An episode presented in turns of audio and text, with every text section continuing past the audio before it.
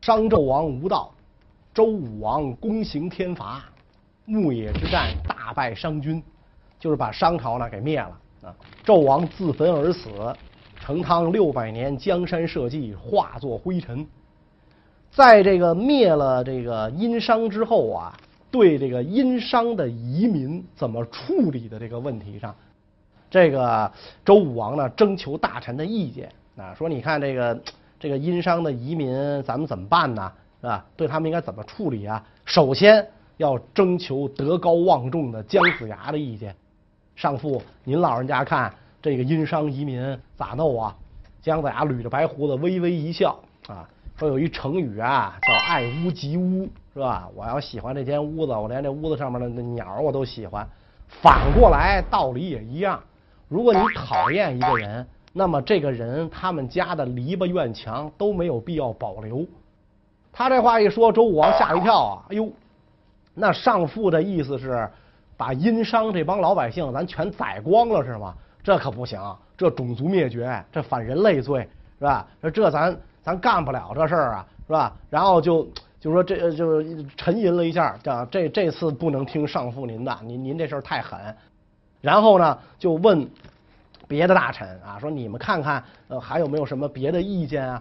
然后有大臣呢，就跟周武王建议说，我们把这个殷商这些移民里边啊，好人留下，坏人全杀了。周武王说，这操作起来难度太大了，谁也没在脑门上贴一标签写着坏人，让你杀，是吧？没有这样的呀，是吧？说这个事儿也不好办呢。啊，这个时候就转过头来问自己的四弟姬旦，这人姓姬名旦啊，所以叫姬旦。问他，因为他这个呃封地在这个周原地区，所以他呢就被尊为周公。周公旦就问他，这个老四旦，你你你你你给我出出主意，你说这帮人应该怎么办？你说这帮人怎么办？然后这个这个周公旦就跟武王讲了，说臣弟听说呀，兴灭既绝，这是最仗义的事儿。是吧？这个这一家要灭亡了啊，要灭绝了啊，咱把让它复兴起来啊，这是最仗义的事儿。所以我认为呢，应该让这个呃殷人在他原来的土地上居住，我们派官员去管理，让他们奉祀他们的宗庙社稷，祭祀他们的祖先。这样一来呢，他们必然归心于大周，他们必然向我们归心，然后我们再去团结一切可以团结的力量，从在里边再。搞这个统战工作呗，你这样一来的话，咱国力才能强大。武王听完之后是击节赞叹，老四说的对，这这回老四说的对，姜子牙呢也没有表示反对，所以这件事就定下来了。殷商的遗民不能杀，不但不能杀，啊，像咱们前面讲过，像这武庚，还让他仍然在殷故地做诸侯，然后呢，这个管理殷商遗民，奉祀殷商宗庙。甚至在这个呃，就是武王大封天下诸侯的时候，说号称是封了八百诸侯嘛。那实际上说史籍记载是封了七十一国，八百可能是虚数，也可能后来越来越多。前代很多贵族的这个后裔，也都被封为诸侯，那就三皇五帝的后裔。是吧？什么皇帝啊，是吧？这个帝帝库啊，那颛顼啊，尧舜禹啊，甚至什么伏羲女娲的后裔啊，只要你能拿出家谱证明，拿不出来，只要你编得像，都被封为诸侯啊。这是什么意思呢？这个这就非常明显是统战嘛，统一战线嘛，啊，就是统战统战对象，他得是有有有身份、有影响的对象，是吧？你说我我我爷爷大清内务府，好，您进政协，我爷爷。国军中将，好，您正进政协。我爷爷骆驼祥子，您开出租。他他他不，他肯定是这这这么一个这个什么，是吧？是爷的哪朝哪代都是爷，是吧？所以你这样一来的话，天下诸侯归心，这个呃周朝国力蒸蒸日上。可是在这个时候，周武王却日益病重，可能因为这个呃灭商这件事儿太消耗元气。所以在这个革命胜利之后，没有享受几天革命的胜利果实，武王就越来越病重，眼看就要一命归西了。周公看到二哥病重，看在眼里是急在心头啊，所以怎么办？他就到这个宗庙里向列祖列宗祈求，太王啊、纪王啊、文王啊，向这些个祖先祈求，求各位祖先显灵。现在你们的元孙某，因为他不能叫他哥哥的名字嘛，是吧？其实就是姬昌嘛。你们的元孙某得了重病，眼看要不行了。我知道，这肯定是列祖列宗啊想他了，想让他呢去伺候你们，陪伴你们。但是他不如我呀，没有我长得帅，没有我的文采好啊，我还比较有钱，是吧？他都不如我，所以如果祖宗们愿意让一位和子孙后嗣去奉祀你们，你们把元孙某留下，我啊不孝子孙旦愿意去侍奉大家啊，侍奉祖宗，你们看行不行？然后呢，把这个份这个祈祷文刻在这个什么龟甲兽骨啊，或者写在绸缎上。就藏之秘府，啊，藏之秘府，然后祈祷。可惜他这个祖宗啊，比较这个执拗，我们不要长得帅了，我们就要姬昌。这样的话，武王姬昌没过多久就病逝了。姬昌一死，他的儿子继位，这就是成王。成王当时年纪还小嘛，冲灵健作，只有十几岁，所以这个武王临终的时候就托付自己的四弟周公。你素有贤名，干脆我兄终弟及，我传你，你当国王得了。周公连连推辞，不不不不，别别这么干，殷商就这么干，乱了九世，咱们要吸取教训，绝对不能这么干。我坚决不当王。说呢，我愿意在这个您百年之后啊，我处理朝政，以待元子成人。我等着啊！我等着我的侄儿长大成人，我现在就就就就先代替他摄政，所以这就是历史上著名的周公辅成王。周公摄政啊，但是呢，这个真实的历史啊，周公摄政的时候也称王了，只不过后来儒家这个儒学兴起，特别讲究君臣大义，讲究这大义名分，而且儒家特别推崇周公啊，把周公呢尊为元圣。是是这个儒儒学的这种起点嘛，所以那这样的一个圣人，在有国王的情况下，怎么能自己称王呢？啊，这是一个污点啊！所以儒家兴起之后，为尊者讳，才说周公当年没称王啊，只称假王，对，哎，就才才才这么讲。实际上，周公确实称王，辅佐成王，但是成王这个时候还小嘛，只能是跟着学见习国王。真正的国王是周公。周公为了不不这个辜负哥哥所托，呕心沥血、殚精竭虑、宵衣旰食，是吧？来这个这个负负这个处理朝政。大家都知道曹操，这有一句诗叫“周公吐哺，天下归心”，是吧？这个周公吃饭的时候，能够呢，就是刚把这饭搁嘴里，刚一嚼，有人来报说宾客到了。啊，搁现在说领导吃饭，你去求见去，你死不死啊你？是吧？你长眼不长眼啊？这时候你求见去，是吧？结果这时候宾客到了，宾客到了，周公大可以大大方方的可以等等等着，我把饭吃完，是吧？或者我尊重你，我快嚼两口，我赶紧咽了，我去召召见你去，不完了吗？周公不去，啪把饭吐了，出去迎接宾客。干嘛吐了啊？你嚼嚼咽了不不？嚼嚼咽时间长啊。你再把周公噎着，那回头你见了宾客了，你老打嗝的不合适，这玩意儿是吧？哎，所以他就是，哎，啪我吐了，这省事儿，我去见宾客谈事儿，谈完了回来，残制冷饭已经凉了，吃，刚嚼两口又来一不长眼的，啊，这宾客也讨厌，是吧？为什么呢？说因为那个，我去他吃饭的时候他就见我了，没事你也去吧。第二个也来了，来了，周公一看又又来一个，接着吐，啪吐完了再去见宾客。一顿饭能经能被打断过三次，所以周公吐哺，天下归心。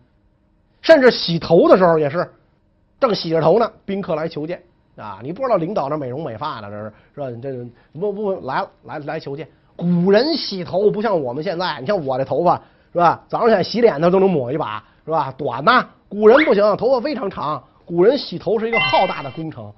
啊，洗头是一个很大的工程，因为古人头发长，是吧？且得洗呢。啊，周公那正洗头呢，刚打上洗发液，说报告宾客来了啊，赶紧快快快快，头头干净了啊，头干净了，头干净来不及擦呀，宾客进来了，就攥着湿漉漉的头发就出来了。啊，您您见我有什么事儿吗？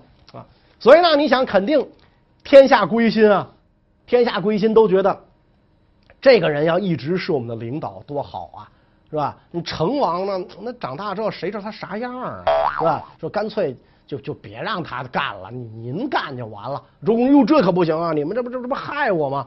但是这个一来二去，周公是干在面上，大家是看在心上啊。然后这个周公的这个声望越来越高，一来二去，大家都看得很清楚。成王的心里啊，也有点不是滋味。我跟我叔叔到底谁是国王呢？再加上有这个小人挑拨，小人是谁呢？周公的哥哥。武王的弟弟管叔在那挑拨，是吧？老三挑拨，老三觉得老二偏心眼儿，老二死了，就辅佐大侄子的责任，怎么着应该轮着我呀？怎么隔过老三直奔老四啊？不像话呀！当王也应该我当啊！所以这管叔就老进宫去找这个成王侄儿啊，啊，不见得他是进宫吧，反正就散布各种流言。通过各种手段啊，舆论手段啊，散布流言，说这成王要要叛乱啊，是说这个周公要叛乱，说周公要叛乱啊，所以这样一来，成王心里就打打小九九啊。时间一长啊，周公那儿没叛乱，管叔先叛乱了。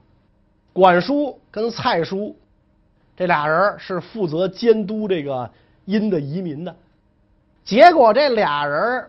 联络这个纣王的儿子武庚，他们仨一块反了，要推翻这个周朝啊，然后管蔡要去当这个周朝的国君，然后让这个殷商复活，咱俩平分疆土。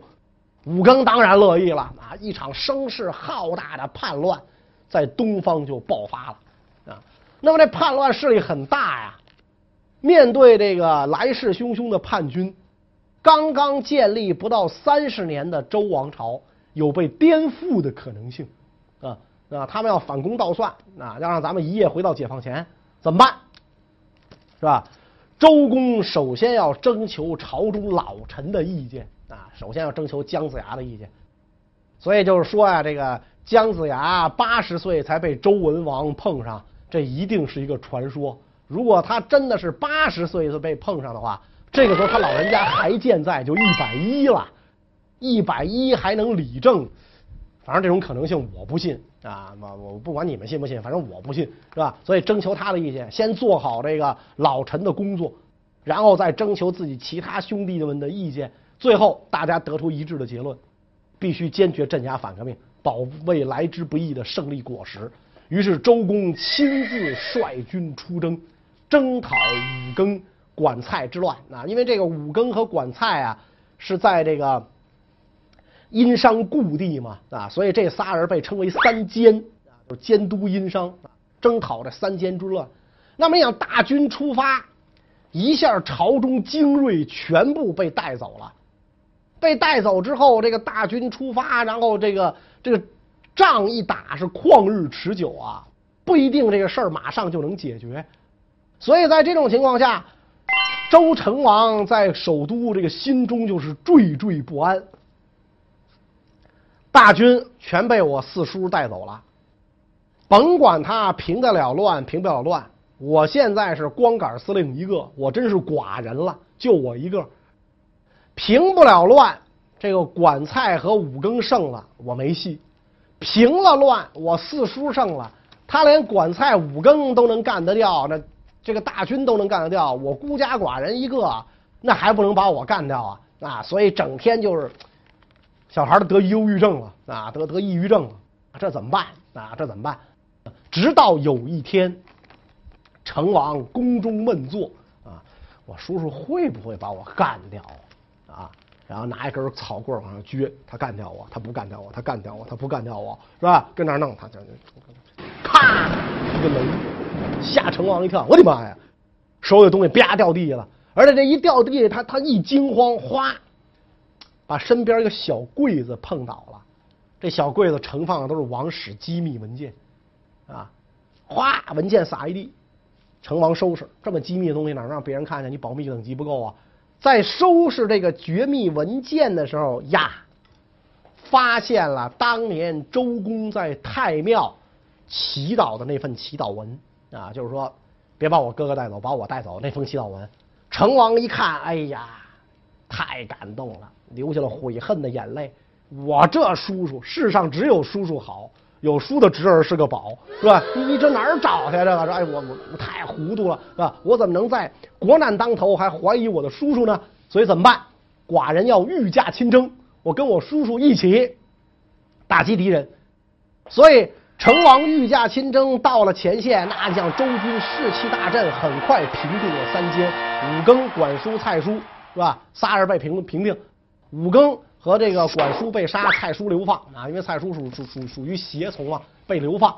三监之乱平定，这个周公跟成王讲说，先王只是捣毁了殷商的核心部分，因为我们就占了他的首都，然后纣王就自焚了，自焚之后这殷商就灭亡了。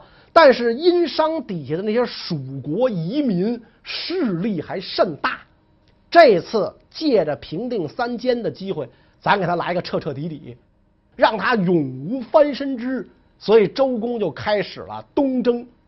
在东征的过程当中，据说灭掉了五十余国，把五十多个原来臣服于殷商、跟这个周朝面和心不和、阳奉阴违的小国全部灭掉，然后另立诸侯，疆域扩大啊，然后班师奏凯，向这个成王献俘。也就是说呀，周朝真正站稳了脚跟。是在这个周公的时候啊，才真正站稳脚跟。当然，周公更大的贡献是什么呢？就是治理作乐啊。为什么儒家兴起之后这么推崇周公？治理作乐，制度创新，吸取以前王室内乱的教训，明确了嫡长子继承制，正妻所生的长子继位。太子只能有一个，王后所生，后世的这个这个这个这个什么诸侯王的世子，诸侯的世子只能有一个，正妻所生，明确了这一点，所以嫡长子相对于其他的这个儿子来讲就是大宗，比如周天子就是大宗，姬姓诸侯对于他来讲就是小宗，小宗必须臣服于大宗，这是族长，是大家长。然后你这姬姓诸侯内部也是这样，是吧？国君的嫡长子继位做国君，其他的兄弟们封为卿大夫，是吧？那么国君对于这些卿大夫来讲，他就是大宗。卿大夫是国君的小宗，卿大夫也是嫡长子继位，再往下分封，最低一级分封到士。所以卿大夫对于这些士来讲，他又是大宗，一级一级这样分封下来。权力就稳固了啊，永远要掌握在大宗的手里，所以这种制度被称为宗法制，对中国的影响啊，一直到今天啊，所以今天的家里一般都是老大说了算嘛，为什么？就是这种宗法制这种影响根深蒂固啊，这变不了。然后通过各种礼乐制度，比如说这个这个这个呃，天子吃饭的时候看歌舞，可以上六十四个人。哎，可以上六十四个人，是吧？然后你诸侯上多少个人？哎，所以这个到了这孔圣人的时候，看到鲁国的一个大夫，他跳舞竟然用六十四个人。孔圣人说：“是可忍也，孰不可忍也？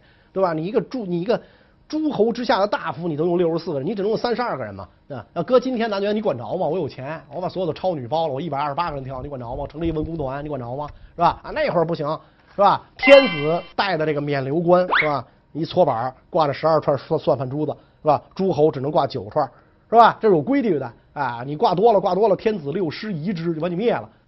所以周公这样的这个勤勤恳恳辅佐成王、平定叛乱、治理作乐，就使得这个周朝的这个统治啊，就越来越走向这个稳固啊，越来越走向稳固。成王长大之后啊。周公正式举行了这个呃新老领导人权力交接仪式，自己呢就退居封地，不再过问朝政啊，把这个把他的这个这个呃把这个朝政呢就都交付给了成王。临终之前，周公告诉大家留下遗言，说我死了之后啊，把我埋回到这个周朝的老家啊，周原地区，常望宫阙，我看看我这侄子干的怎么样啊？常望宫阙。后来他死了之后，遗体被隆重的迎接到了这个今天陕西的毕源县，那个地方埋着文王、武王，跟他一起埋啊，等于是这个，他实际上相当于这个周朝的第三代王了。那么成王在正式接班之后，牢记叔叔的教导啊，勤勤恳恳，这个专心朝政，执政时间长达三十七年，使得这个周朝啊。蒸蒸日上。